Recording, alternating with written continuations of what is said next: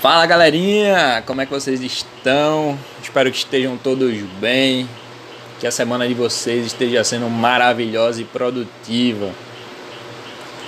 Hoje eu escolhi falar um pouco sobre procrastinação e sobre medo. Medo do que as pessoas vão pensar de você se você tomar alguma atitude. Mas antes de dar início nesse tema, eu vim dar um recadinho para vocês. Vou continuar postando nossos insights aí durante a semana, de segunda a sexta. Dia de sábado, os podcasts vão ficar um pouquinho mais longo, de 15 a 30 minutos. E já vai ser um conteúdo mais intensivo de conhecimento. E dia de domingo eu vou trazer um convidado especial. Todo domingo vai ter uma pessoa diferente aqui compartilhando um pouco da sua história, um pouco da sua experiência para agregar conteúdo para a gente. Então se preparem aí que vem coisa boa pela frente. Beleza? A gente só está começando e o canal vai ficar cada vez melhor. É isso aí. Canal melhorando, nossos ouvintes aí tendo conteúdos novos, pondo em prática, melhorando suas vidas, alcançando suas metas, se desenvolvendo cada vez mais. Vamos lá. Medo de do que os outros vão pensar. Eu sofri muito com isso e também com a procrastinação. O que é que nos paralisa? O que é que nos faz travar? É justamente o medo do julgamento do outro, de pessoas que a gente ama, de pessoas que a gente gosta, pessoas queridas, amigos próximos. Mas se pararmos para refletir um pouco, essas pessoas sempre vão querer nosso bem. Sempre. Você pode até deixar elas decidir as coisas por você, elas tomar decisões por você. Decisões até importantes, mas lembre-se sempre, as consequências desse, dessas decisões, sendo você ou outras pessoas escolhendo para você, as consequências apenas você vai sofrer. E se for, você for um pai ou mãe de família e você está deixando outras pessoas tomar a decisão para você, lembre-se, além das consequências dessa decisão cair sobre você, vai cair sobre a sua família também. Se sua família depender inteiramente de você. Beleza?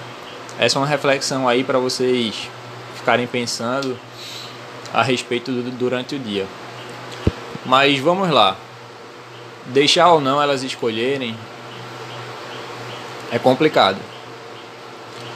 Porque se você toma alguma atitude, você vai estar tá tentando, você vai estar tá se esforçando, você vai estar tá aprendendo, vai estar tá ganhando experiência, vai estar tá evoluindo.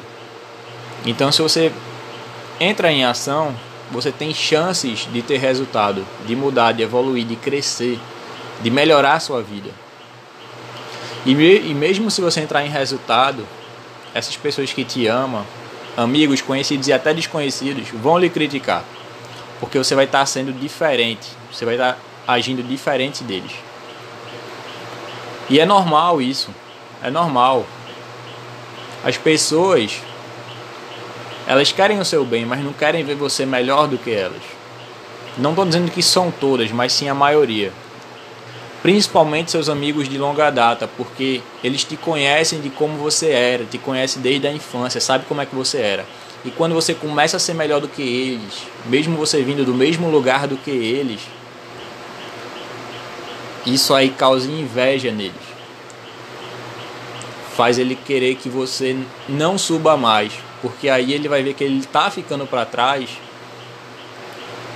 e você vai estar tá crescendo. Já a procrastinação, pessoal, é quando você quer ser perfeito. Você quer fazer as coisas sem errar. Procrastinação é nada mais do que você ter muito cuidado com você. Você querer fazer as coisas sem errar, você tem medo de errar. Mas para para pensar o seguinte: sem os erros, como é que você ia crescer e iria evoluir? Se tudo fosse perfeito, tu não ia ter evolução nenhuma. Se tua vida fosse perfeita, tu tivesse tudo o que tu quisesse, como é que tu ia aprender coisas novas? São os erros, são os fracassos que fazem a gente crescer.